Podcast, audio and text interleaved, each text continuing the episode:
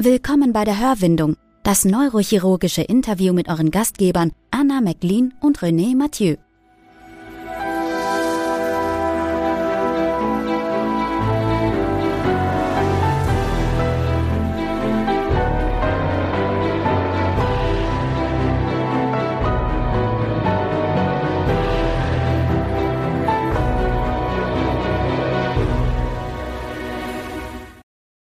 Herzlich willkommen bei der Hörwindung. Im Stream der DGNC-Jahrestagung von Erfurt, der allerletzte Stream sozusagen, wie immer an meiner Seite Anna McLean. Hallo alle zusammen und René Mathieu. Ja, und wie man es schon sehen kann, wir haben natürlich auch wieder einen Gast und unser diesjähriger Gast oder diesjähriger, unser diesmaliger Gast, muss ich eigentlich sagen, ist Professor Goldbrunner, der Präsident der DGNC und der nächste Tagungspräsident. Herzlich willkommen. Korrekt. Ich freue mich hier zu sein. Vielen Dank. Ja, wir freuen uns auch. Wie gesagt, den allermeisten von Ihnen dürfte er bekannt sein. Er ist unser Präsident der Gesellschaft, ähm, Chefarzt oder Klinikdirektor in Köln und äh, dann, wie René schon gesagt hat, auch der nächstjährige Präsid Tagungspräsident der DGNC. Ähm, Professor Goldbrunner, ja, steigen wir mal so ein. Was waren denn Ihre Highlights der diesjährigen DGNC? Ähm, ich war es gab viele Highlights. Das wissenschaftliche Programm war wirklich schön, es war beeindruckend.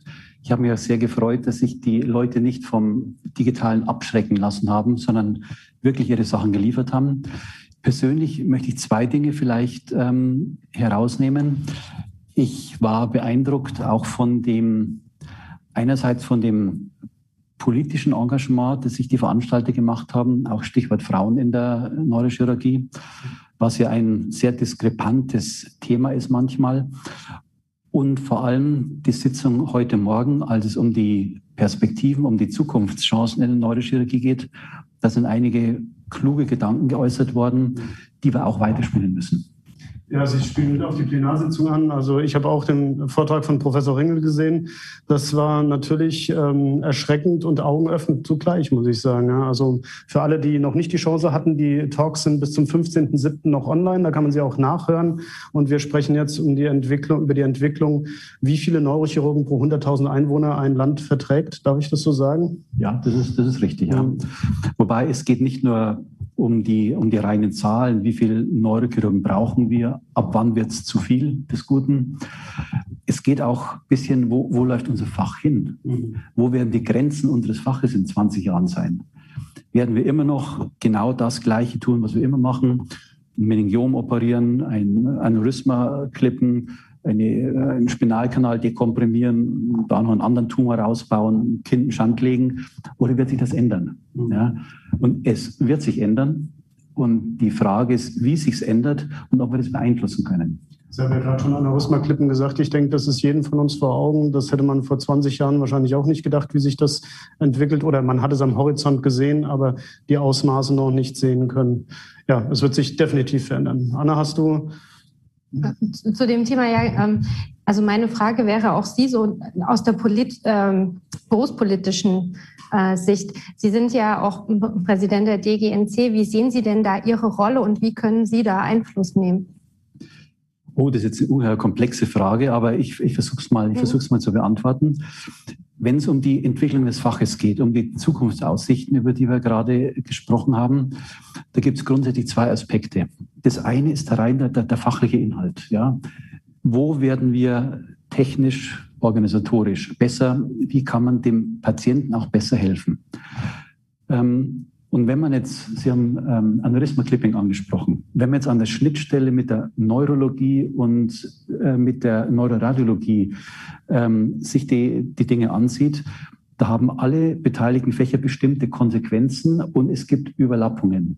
Und in den Überlappungen, da gibt es positiv ausgesprochen Entwicklung. Mhm. Ähm, die Entwicklung in vielen Bereichen, jetzt in dem Bereich ist es eher pro Neuroradiologie. Mhm. Es gibt jedes Jahr eine Vielzahl von neuen Devices, mit denen vaskuläre Malformationen behandelt werden können. Auf unserer Seite kommt relativ wenig Neues. Mhm. Es, auf unserer Seite steht eine maximale persönliche Expertise in der Behandlung bestimmter komplexer Fehlbildungen, Schrägstrich Aneurysmata. Ja. Diese Entwicklung hat, eine, wie gesagt, eine fachliche Perspektive. Diese Entwicklung hat aber auch eine berufspolitische. Ja? Jede Fachgesellschaft möchte natürlich gewinnen und keine will verlieren. Und so ist die Neurochirurgie eingebunden, wie, wie theoretisch jedes Fach, in eine Reihe von Verbindungen an ihren Rändern zu anderen Fächern, welche inhaltlich plus berufspolitisch begleitet werden müssen. Und da müssen wir in der DGNC als unsere, wir sind zwar eine wissenschaftliche Gesellschaft, aber wir machen auch Berufspolitik, da müssen wir ran. Es gibt dann noch ähm, der ist vielleicht so innerhalb äh, der, der akademischen Neurochirurgen nicht so bekannt. Es gibt dann noch den BDNC, den Bund Deutscher Neurochirurgen, in dem vor allem die Niedergelassenen ähm, vertreten sind. Die haben auch Macht, die sind gut. Mit denen äh, kooperieren wir sehr viel und wir versuchen, den berufspolitischen Aspekt an diesen Veränderungen zu begleiten und den im Sinne unseres Faches zu gestalten. Ein großer Punkt war auch das Assistententreffen das du ja auch mitgeleitet hast, Anna. Möchtest du vielleicht noch kurz äh, rausstellen, was da so die Hauptpunkte waren, die angesprochen wurden? Ja. Das, das, also das wenn ich so reinplatzen ja. darf, aber das würde mich interessieren. Mhm. Ja. Weil da war ich natürlich nicht. Ja. Also die Qualifikation habe ich nicht mehr. Ja, äh, das war aber diesmal sogar für alle offen. Oh, oh, oh, Aber ähm, letztendlich ähm, wurden da doch auch ähm, viele Missstände aufgezeigt in der Zufriedenheit der, der, Assistenten mit der Ausbildung. Wir haben eine Umfrage gemacht, hatten ähm, ja etwas unter 100 ähm, Assistentinnen und Assistenten befragen können, wie bei ihnen jeweils die Ausbildung läuft, auch relativ detailliert. Und äh, die Zufriedenheit war insgesamt schlecht. Es wurde vor allen Dingen auch herausgestellt, dass es keine klaren Strukturen gibt. Ja, also dass äh, häufig ähm, nicht genügend Operationen vorhanden sind und die dann auch, naja, ich sag mal, durch Gemauschel aufgeteilt werden und äh, man vorher so ein bisschen die Katze im Sack kauft. Und ähm, was da, wir hatten Professor Ringe, Professor Klusmann, Professor Krex auch als Ansprechpartner da. Und äh, was sich immer mehr herauskristallisiert hat, ist einerseits, dass es sicherlich ein gutes Mentoring-Programm braucht in allen Kliniken. Und ähm, dass wir logischerweise auch dieses Problem haben, nicht genug Fallzahlen für zu viele Chirurgen. Ähm, da gibt es ja verschiedene Lösungsansätze, zum Beispiel auch Physician Assistants, die die Stationsarbeit teilweise übernehmen können, sodass sich die Chirurgen wirklich auf das Chirurgische konzentrieren können. Das ist ja dann auch wieder die Überschneidung zu dem Vortrag Richtig. von Professor Ringel, wie du gesagt hast, der ja auch in der Sitzung genau. mit dabei war. Ähm, wenn wir zu wenige Fallzahlen haben, können wir natürlich nicht ausbilden und die Zufriedenheit fällt. Und das müssen wir sehr wahrscheinlich verbessern. Dieses Problem der Unzufriedenheit der Assistenten hat, hat auch mehr, mehrere Ebenen. Ähm, es gibt natürlich übergeordnete Strukturprobleme, wie insgesamt eine zu hohe Ausbildungsrate. Das ist richtig. Die andere Ebene muss man aber schon zurückspiegeln auf die Kliniken selbst. Da ich, ich, ich leite selber eine Klinik, eine relativ große Klinik, wenn man das äh, Zentrum betrachtet es kostet viel Zeit, viel Mühe, wirklich ein Weiterbildungsprogramm, eine Rotation zu bauen, die dann auch wirklich eisern umgesetzt werden muss. Ja? Ähm, äh, dieses so ein Weiterbildungs-, so ein Rotationssystem muss natürlich so gebaut sein, dass man am Ende mehr oder weniger garantieren kann, dem, dem, äh, dem, der Assistentin oder dem Assistenten, sie werden ihr Zeug zusammen haben. Sie mhm. können nach sechs Jahren einen Facharzt machen. Wenn aber, wenn es dann um Veränderungen geht, ah, lieber anders oder doch nicht so streng und so und so, das kommt fast immer von den Assistenten selber. Mhm. Ja, und also, nee, aber da müsst ihr da wieder rein, ich wollte Urlaub haben. Mhm. Da muss man aufpassen. Das hat zwei Seiten. Also ich glaube, es gibt durchaus generell in Deutschland ordentlich Verbesserungsbedarf von Seiten der Klinikdirektoren. Da greife ich jetzt meine Clique an so ein bisschen. Wir müssen wirklich, wir, wir brauchen knallharte, sehr scharfe, definierte Weiterbildungsprogramme, die nach diesen sechs Jahren Facharzt garantieren. Wenn ich das nicht aufstellen kann, dann habe ich einen Systemfehler. Dann habe ich zu viele Assistenten. Mhm. Die braucht man vielleicht, um Dienste abzudecken und so weiter. Aber dann gibt es ein Strukturproblem. Dann ist die, dann ist die Relation Auszubildende versus Operationen einfach nicht gegeben. Da muss man was tun. Ich verstehe das, Entschuldigung. Das, das, da wollte ich nämlich ganz kurz auf äh, Ihre Klinik nochmal ansprechen. Sie hatten es jetzt schon erwähnt, Sie haben ein Rotationssystem. Ähm, ich hatte mich jetzt auch nochmal ein bisschen informiert, wie das bei Ihnen läuft. Vielleicht können Sie es nochmal genauer erläutern, äh, weil ich das eine sehr gute Variante finde, wo auch das Mentoring gewisserweise aufgegriffen wird. Ja. Also wir haben die Weiterbildung in sechs Jahresblöcke aufgeteilt. Ähm, es gibt sechs Teams die wir nach den fachlichen Inhalten definiert haben. Es gibt das äh, Team, äh, das Team Wirbelsäule, Team Onkologie, das Team Stereotaxie plus Funktionelle, das Team Intensivstation, das Team Vaskulär plus Hypophyse und dann, das ist der einzige Schwachpunkt, wenn ich so möchte, gibt es ein Team, äh, das die Privatpatienten betreut. Das sind meine persönlichen, die mir zuarbeiten. Das goldene Team, wie ich gehört habe. Ja, ja, das ist, es ist alles, es ist alles farblich kodiert. Also, ja. Vaskulär ist knallrot, ja. Intensivstation war mal Team Schwarz, das wollten die Schwestern aber nicht. Das haben wir, das haben wir jetzt Team Silber umbenannt. Ich, ich, sehe, ich sehe den Punkt. Ja. Also, aber äh, also, äh, äh, abseits von dem Ganzen, ähm, es gibt jeweils einen verantwortlichen Oberarzt für dieses Team. Der hat dann meistens noch ein oder zwei Fachärzte oder Oberärzte unter sich. Und es sind immer zwei, äh, meistens sind es zwei auszubildende Assistenten in jedem, in jedem Team. Und ähm, die Verantwortlichkeit, dass die beiden Auszubildenden ihre Operationen im einen Jahr zusammenkriegen, liegt beim Teamleiter. Mhm. Und wenn es irgendwie, es gibt Zwischengespräche, die man inzwischen gar nicht mehr formalisiert machen, weil es läuft. Ja. Wenn man irgendwas sieht, da bleibt jemand weit zurück, dann muss man gucken, äh, woran liegt's. Ja. Mhm. Liegt es an der Teamstruktur oder liegt es an der Person? Das kann natürlich auch sein. Mhm. Und dann werde ich nicht den Teamleiter angreifen, sondern spreche ich mit der Person. Mhm. Ja. Aber Sie sind offensichtlich ein Verfechter der sechs Jahre, weil das ist ja auch immer in der Diskussion, dass es heißt, muss die Weiterbildungszeit verlängert werden oder muss man, darf man das mit diesen sechs Jahren nicht so strikt sehen? Also ich sehe keinen echten Grund, die sechs Jahre zu ändern. Also es, es funktioniert. Wenn man es auf sieben Jahre ausdehnt, äh, haben wir in einiger Zeit das gleiche Spiel wieder. Mhm wenn man es weiter aufweicht. Ich, also wie gesagt, ich habe das jetzt noch nicht durchdacht, äh, mhm. wenn ich ehrlich sein darf. Aber ähm, ich finde sechs Jahre eigentlich okay. Mhm. Ich glaube, es wäre jetzt so der Punkt, wo du vielleicht eine kurze Vorstellung machen könntest. Was heißt Vorstellung? Du hattest noch so ein paar Punkte rausgegriffen. Richtig, genau. Ähm, etwas, was ich noch über Ihre Klinik jetzt herausgefunden habe und was, was ich auch, nö, was ich ein sehr gutes und interessantes Thema auch fand, war, dass die Komplementärmedizin bei Ihnen auch eine ähm, hohe Stelle hat bei den onkologischen Patienten. Ja, wir haben, es gibt da, es gibt da auch wieder verschiedene Aspekte.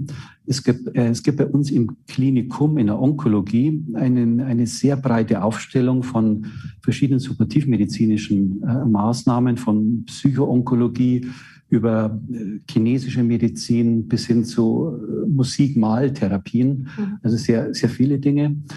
Dinge, über die wir gerne lachen. Mein Gott, äh, Soft, Softkram. Die Patienten wollen das, die wollen es wirklich. Mhm. Und was wir, ähm, das ist, das bieten wir einfach mal an, um das irgendwann später zu evaluieren. Mhm. Was wir im Augenblick schon sehr konkret evaluieren, ist zum Beispiel die Rolle einer sehr frühen Palliativmedizin, die wir jedem Glioblastom-Patienten anbieten nach. Diagnose. Jeder die Patienten, die haben ein Problem, die verstehen, auch wenn die 30 sind, äh, dass sie jetzt ein sehr großes Problem am Hals haben, das sie lösen müssen. Und äh, wir als Neurochirurgen oder der, der, der, der, Strahlentherapeut, die sagen, wir sagen denen schon, was, was man tun kann. Aber jemanden an Hand zu haben, der in jeder Lebenslage begleitet, mhm. das haben wir nicht routinemäßig. Das leistet auch der Hausarzt nicht, mhm. kann er nicht.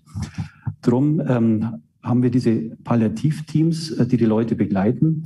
Und wir haben da jetzt äh, auch eine schöne Studie gemacht, die EPCOP-Studie, schön randomisiert, von BMBF gefördert.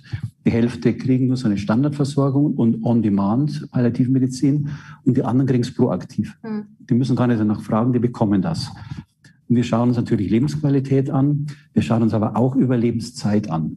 Und da bin ich gespannt. Also ich möchte fast mit Ihnen wetten, dass die länger leben. Mhm. Ja, also die Rekrutierung der Studie ist abgeschlossen und dann werden wir so in zwei Jahren werden wir wahrscheinlich wissen, wo es hinläuft.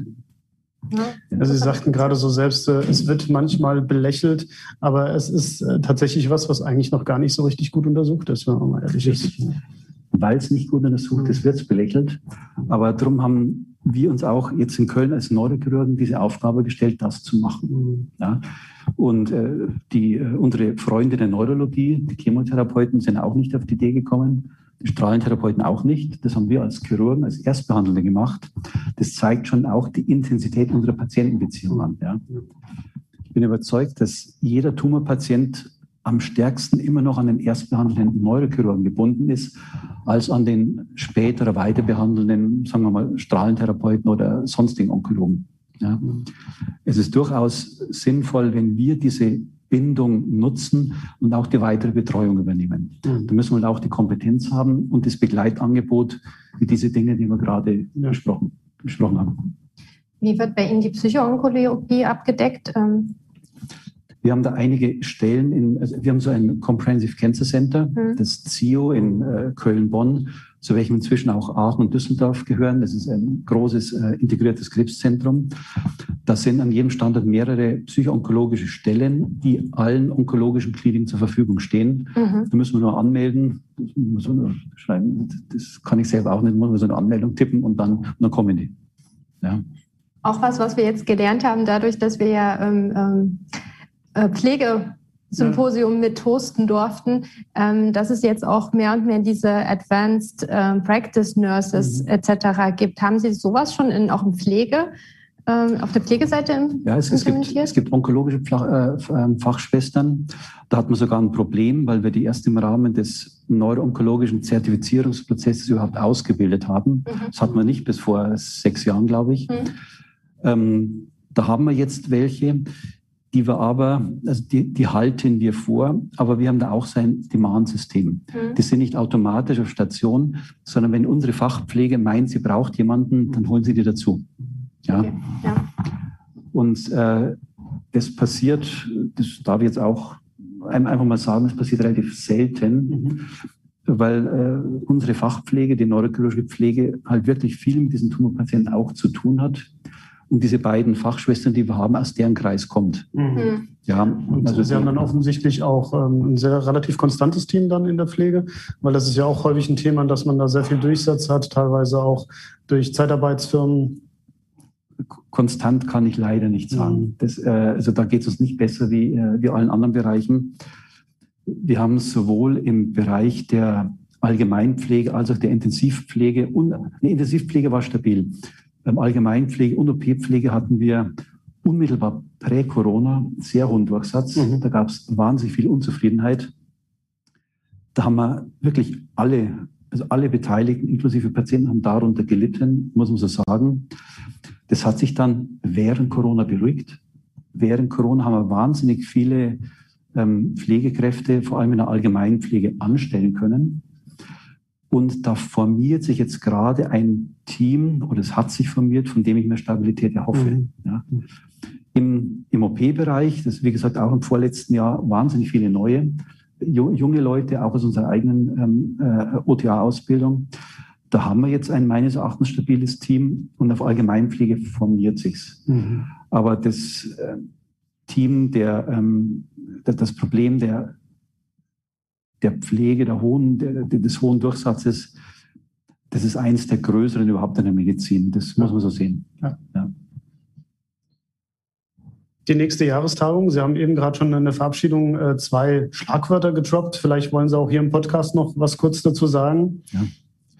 Also das, äh, das erste wird natürlich sein, wir gehen jetzt einfach mal voller Optimismus, voller eisernem Optimismus draus, äh, ähm, davon aus, dass es im Präsent sein wird. Mhm ich glaube, es wird sich niemand was anderes wünschen. Eine dritte Online-Tagung. Wir haben gesehen, es geht. Die, die, haben das jetzt super. Conventus, die Erfurter Kollegen, das war super, muss ich wirklich sagen. Ja. Trotzdem wünschen wir uns in drei Teufelsnamen endlich mal wieder eine Präsenzveranstaltung. Und da sind wir mit viel Enthusiasmus dran, dass wir das, ähm, dass wir das machen. Ähm, äh, wir haben erstmalig, ganz früher gab es es mal, aber wir haben darauf verzichtet, diese üblichen vier oder fünf Hauptthemen zu definieren. Mhm. Ähm, da letztendlich doch jeder seine Abstrakts einreicht, was er halt hat, und da muss man es halt nur unterschiedlich gewichten. Wir wollen ein Zukunftsthema setzen, mhm. Paradigmenwechsel. wir wollen die, diese Randbereiche, über die wir vorhin gesprochen haben, so ein bisschen beleuchten. Wo gibt es Veränderungen? Wo gibt es Konzepte? Ähm, also Abstrakts, die sich damit beschäftigen, werden wir natürlich äh, gesondert betrachten. Ansonsten sind aber alle neurochirurgischen Themen gleichermaßen herzlich willkommen. Also ich will jetzt nicht den onkologischen Abstrakt ein bisschen höher werden als die Wirbelsäule, äh, weil das Hauptthema entsprechend formuliert ist. Wir werden überall sehr gute Sessions kriegen. Ja, also auch an unsere Zuhörer, die Abstracts werden dann eingereicht werden können. Ja, also es ist noch nicht, ist noch nicht offen Nein, natürlich, natürlich aber ja. Wir sind da schnell dran. Ja. Und es ist auch ein gutes Thema. Das hat man in der, ähm, haben wir schon länger im Vorstand besprochen. Das haben wir jetzt in der Mitgliederversammlung ähm, absegnen lassen. Wir wollen auch die historisch ewig langen Deadlines deutlich verkürzen. Mhm. Es war ja immer so, dass man die Deadlines bereits im, im November hatte. Ja. Man hatte wie jetzt im Juni die Jahrestagung, dann geht man vielleicht in Urlaub, verdientermaßen, kommt dann irgendwann Ende August oder im September wieder. Dann haben wir zwei Monate Zeit, um fürs nächste Jahr irgendwas zu verfassen. Da kommt nicht viel dabei raus. Ja. Ja. Darum haben wir gesagt, wir verlängern die Deadline von irgendwann im November auf Anfang Januar, mhm. also relativ viel, einen, einen großen Zeitraum. Man musste natürlich im Begutachtungs-, Benachrichtigungs- und Organisationsprozess, da muss man halt dann zackig sein. Mhm. Aber das ist eine Herausforderung, die nehmen wir an. Und ich hätte jetzt auch nicht der Mitgliederversammlung ähm, vorgeschlagen, wenn wir das nicht selber ausbaden mhm. müssten ja. äh, im nächsten Jahr. Sonst, ja, ich hätte natürlich einen Lieblingskollegen von mir irgendwie ärgern können, der nächstes Jahr sonst äh, den Kongress machen müsste. Aber es ist, glaube ich, fair, wenn man es selber macht, ja. Absolut. Auch zum Thema Zukunftsthemen äh, war ja auch ein großes Thema bei uns äh, die Gleichstellungsdebatte. Ähm, da hat ja jetzt auch äh, der Vorstand mehr oder weniger beschlossen, dass wir eine Kommission für ähm, Frauen gründen, ja, Frauen in der Neurochirurgie. Ähm, planen Sie das nächstes Jahr vielleicht auch aufzugreifen, das Thema? Also zum einen, also wir haben eine Ad-Hoc-Kommission eingerichtet. Das ist, äh, das ist beschlossen. Die Frau Forster, Oberärztin in Frankfurt, äh, habe ich beauftragt, das mal zu leiten, das in die Hand zu nehmen. Ich bin überzeugt, die wird das sehr, sehr gut machen. Und dann können, können wir im nächsten Jahr bei der Mitgliederversammlung eine ständige Kommission besprechen. Also das sind die Formalien. Ähm, die, äh, also eine Unterkommission Frauen in der Neurochirurgie hat ja interessanterweise in der Kommission Geschichte der Neurochirurgie getagt. Mhm. Äh, da passt es jetzt nach meinem Gefühl nicht so ganz hin, weil Sie und Sie gehen ja eher davon aus, dass es ein Zukunftsthema wird. Also ähm, das hat sich aber, glaube ich, auch so ergeben, weil ich, voriges Jahr war ja auch schon mal so ein bisschen die Frage nach einer eigenständigen Kommission und das ist ja dann so ein bisschen über die Hintertür, dann glaube ich über die Geschichte, dann doch ähm, hat sich das so ein bisschen etabliert, hatte ich den Eindruck. Gut, also nee, also hin, gut, vielleicht habe ich nicht alle Informationen, ja, ja aber, ähm, aber irgendwie von, von hinten hatte ich nicht den Eindruck, also, dass. Ich, ich meinte jetzt nicht hinterhältig, aber das war so ein bisschen um die Ecke. Ja, gut, ich denke, es wegen ja. allen es, Sachen, die sich etablieren richtig, wollen und genau. müssen, die brauchen auch einen Weg. Es, es gibt ja, da ganz unterschiedliche. Äh, ja, ja manchmal muss man irgendeinen Move machen. Um, Richtig, das genau. kann schon sein, ja. ja. Und ganz unterschiedliche ähm, ähm, Aktionen, Initiativen. Wir hatten, es gibt ja auch mehrere Player, die da schon bekannt sind. Wir haben ja auch Divine, wir haben die ENS Taskforce und jetzt, wie gesagt, auch die DGNC Taskforce. Ich glaube auch nicht, dass das ein rein spezifisch neurochirurgisches Thema ist. Das ist mit Sicherheit vor allem ein chirurgisches Thema. Das äh, darf man wohl so sagen. Die Zahlen waren erschreckend, muss man auch mhm. ganz klar sagen. Insbesondere auch die Umfragen, wie viele, also gerade wenn es um, um Familie gründen geht, dass dann eben Frauen sich doch deutlichst benachteiligt sehen, wenn sie Familie gründen. Es bleibt ein sehr spannendes Thema. Und es wird ein Thema sein, das sich niemals zu aller Zufriedenheit lösen wird lassen. Ich denke nicht, dass, es, dass wir in fünf Jahren an einem Punkt sind, dass wir sagen können, es ist jedes mit allem glücklich. Ja. Wir können viel an Strukturen ändern, wir können aber nicht die Biologie ändern. Ja, es wird irgendwo wird's einen Unterschied geben. Unsere Aufgabe ist, die Strukturen so zu machen, dass es fair ist. Ja, da ist noch ein Weg zu gehen, aber eine finale Lösung, die jeden hundertprozentig glücklich macht, werden wir nicht erreichen. Da bin ich, wenn ich so ehrlich sein darf, pessimistisch. Mhm. Mehr Fairness werden wir hinkriegen, das können wir tun. Mhm. Da ist auch schon, auch wenn man sich die Fakultäten ansieht, ja, das, ähm, Es gibt jetzt in der Kölner Medizinischen Fakultät, hat ein junger Assistent in einem chirurgischen Fach, der männlich ist, keine Chance, irgendeinen Grant zu kriegen. 100 Prozent an Frauen. Das nutze ich natürlich aus. Mhm. Ja, wir, wir, haben viele Assistentinnen, die räumen ab. Ja. Mhm. Aber als Mann hat man in, in der heutigen Zeit als junger Assistent man hat keine Chance. Mhm. Da ist es auf der unteren Ebene ist es schon umgedreht. Mhm. Auf der oberen Ebene haben wir das Problem noch völlig ungelöst. Mhm. Ja. Und ich bin sehr gespannt, äh, wie sich das entwickeln wird. Ich bin froh, dass wir eine dann aktive Kommission haben, die das begleitet und gestaltet. Aber äh, also wie gesagt, ich habe kein Patentrezept, wie man es von oben bis unten fair hinbekommt. Ich glaube, ein Patentrezept wäre auch zu viel verlangt. Das ist wie mit so vielen. Nichtsdestotrotz, äh, Glass-Ceiling-Effekt äh, ist nichts Neues und der existiert auch bei uns. Und ich glaube, das, was Sie angesprochen haben, dass es fair ist und damit einhergehend ja auch transparent. Das würde schon sehr viel lösen, wenn das mhm. wirklich völlig transparent wäre. Man muss die Biologie ja auch nicht ändern. Das ist ja auch das, was immer wieder gezeigt wird. Gemischte Teams sind die besten Teams, ja, die ja, sich ja. ergänzen können. In jeglicher das, Hinsicht. Das sind so kleine Maßnahmen, mit denen man mhm. mehr machen kann, ja. Anna, es wäre die Zeit Richtig, für unsere Frage. Auf alle Fälle, genau. Also, die Frage. Jetzt kommt die, die Frage. Frage. Muss jetzt schnell gehen? Nein, nein. nein, also meine Standardfrage ist immer die, wenn Sie selbst in die Vergangenheit reisen könnten, nochmal ein junger Assistenzarzt wären. Ich würde nichts anderes machen. Sie hatten keinen Tipp für sich selbst. Sie würden nichts anderes machen. Es war alles ideal gelaufen. Haben auch Ihre Kinder genügend gesehen. Ja, ist natürlich eine schwierige Frage. Ja. Ich, da muss ich mit Nein beantworten. Mhm. Aber was, was heißt genügend? Auf jeden Fall, ich, vielleicht nicht in die Medizin gehen, vielleicht ganz was anderes. Aber in der Medizin äh, würde ich Neurochirurgie machen, nach wie mhm. Und was würden Sie vielleicht dann anders gefragt einem anderen jungen Assistenten mitgeben? Was haben Sie denn so extrem richtig gemacht, dass Sie sagen, das sollten die anderen auch so machen? Ja, man muss einfach, man muss wahnsinnig realistisch sein. Wenn man ein guter Neurochirurg oder eine gute Neurochirurgin werden möchte, muss man brutal viel Zeit in das Fach reinstecken. Ich möchte jetzt nicht despektierlich von anderen Fächern sprechen, irgendwie Dermatologe, also schmiere ich Cortison hin oder nicht das kann man wahrscheinlich besser Work-Life balancen. Ja. Die Work-Life-Balance bei der Neurochirurgie ist vom Fach vorgegeben und das ist nicht 50-50. Das wird niemals sein, sonst, sonst wird man einfach nicht gut. Und dann wird man auch nicht zufrieden sein. Das, das hat überhaupt keinen Sinn. Man muss es halt schaffen über, wir haben schon über die Weiterbildungskonzepte gesprochen, die sind, die sind alle im Rahmen des, ähm, des Arbeitszeitgesetzes, also die, die sind richtig, ja. Natürlich gibt es Möglichkeit von Überstunden, die dann halt auch bezahlt werden müssen. Aber äh, die Neurochirurgie wird immer ein extrem hartes und forderndes Fach sein. Das müssen junge Leute wissen. Und ich, ich frage die Bewerber, wollen, wollen Sie das? Wollen Sie das wirklich? Sie werden Probleme haben mit äh, Familie, Sie werden Probleme haben mit, ähm, mit Kindersehen. Ich kann Ihnen Fairness im Arbeitszeitgesetz versprechen. Aber wenn es um Karriere geht, dann müssen Sie das als Minimum leisten und dann noch on top weiteres. Es geht nicht anders. Es gibt genügend, die das machen wollen. Und bei den Bewerbungen, die ich bekomme, mehr Frauen als Männer. Mhm. Das ist, das ist so, einfach eine Tatsache. Und darum sind auch im Assistentenbereich bei den Jüngeren mehr Frauen als Männer.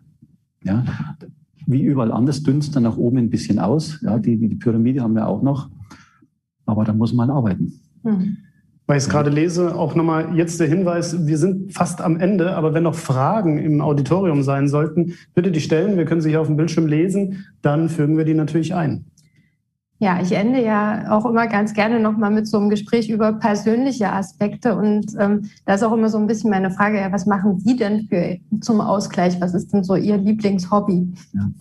Ich bin früher als Student äh, sehr viel gerudert, also Sport. Mhm. Äh, das versuche ich in der Freizeit ein bisschen zu machen. Da ich wenig Zeit habe, wirklich auf Wasser zu gehen, habe ich so eine Maschine mhm. am, am, Speicher stehen, schöner Ausblick. da tobe ich mich ab und zu auf und danach geht es mir besser. Okay. Und das haben Sie als Student äh, schon dann in Würzburg angefangen, oder? Ja, schon meine Heimatstadt in Straubing schon, so okay. als Junior, so bei den, bei den 16-Jährigen. Dann ähm, an meinen Studienstädten Regensburg und Würzburg. Mhm. Würzburg war so die beste Zeit natürlich, da gab es eine gute Szene. Da haben wir, wenn ich so sage, neun bayerische Meistertitel gesammelt. Oh, ja, das, war, das, war, das war eine aktive Zeit. Aber auch als Assistenzarzt habe ich es aufgehört. Nur noch zum Ausgleich, ja, weil keine Zeit war. Mhm. Damals gab es kein äh, Arbeitszeitgesetz, da gab es eine 80-Stunden-Woche. Mhm. Das war regulär. Das, äh, Aber hätten Sie das vielleicht gern lieber noch ein bisschen mehr gemacht? Ja, wahrscheinlich schon. Das mhm. würde man heute gut tun. ja. Da wären wir noch bei dem letzten Thema Hybrid. Also Sie haben es ja schon gesagt, die Rudermaschine im Zimmer, das kennen wir auch vom Radfahren. Da ist auch Swift ein ganz großes Thema, das virtuelle Radfahren. Ähm, könnten Sie sich vorstellen, dass die nächste Jahrestagung, wir hatten es schon im Vorgespräch, äh, Hybridanteile hat, möchte ich es mal nennen? Ähm, ja, ich könnte es mir vorstellen. Wir streben an, äh, möglichst alles in Präsenz zu machen. Eine Ausnahme haben wir schon beschlossen. Ähm, wir werden die Möglichkeit haben, die Mitgliederversammlung ähm, äh, auch online zu machen, weil wir gerade im letzten Jahr gesehen haben, wenn es um spannende Themen geht, würden über 300 Leute teilnehmen. Und in, in den Präsenzveranstaltungen ähm, waren es früher immer gute 100. Ja. Und wenn man mehr Leute erreichen kann, dann ist das so eine Sache. Und ich könnte mir vorstellen, dass man auch zum Beispiel Plenary Sessions auch weiter übertragt, wenn entsprechendes Interesse besteht. Wir werden aber noch die Teilnehmerzahlen jetzt an dieser Jahrestagung uns genau anschauen und auswerten. Und da müssen wir eine Entscheidung treffen. Es hat auch finanzielle Implikationen. Hybrid ist immer die mit Abstand teuerste Lösung. Nur Präsenz geht, nur ähm, online geht. Die Kombination aus beiden geht richtig ins Geld. Und da muss man auch ein bisschen kalkulieren. Ja, wir haben jetzt sogar schon ein kleines bisschen überzogen. Wir danken ganz herzlich für Ihre Zeit. Sehr gerne. Hat Spaß gemacht. Bis heute. Ich denke, Sie haben auch nochmal gut Werbung für Köln nächstes Jahr gemacht. Also wer nicht nach Köln kommt, ist selber schuld. Na, das ist doch ein Abschlusswort. Ja. Dann bis spätestens in Köln in Anwesenheit. Alles klar. Und wir sehen uns aber tschüss. auch zum nächsten Podcast. Tschüss. Ja, tschüss. Gebt uns bitte Feedback, indem ihr uns auf unserer Seite hörwindung.de einen Kommentar hinterlasst oder eine Audionachricht sendet. Gerne könnt ihr uns auch auf Twitter oder Instagram unter Hörwindung folgen. Wir freuen uns sehr auf den Austausch mit euch.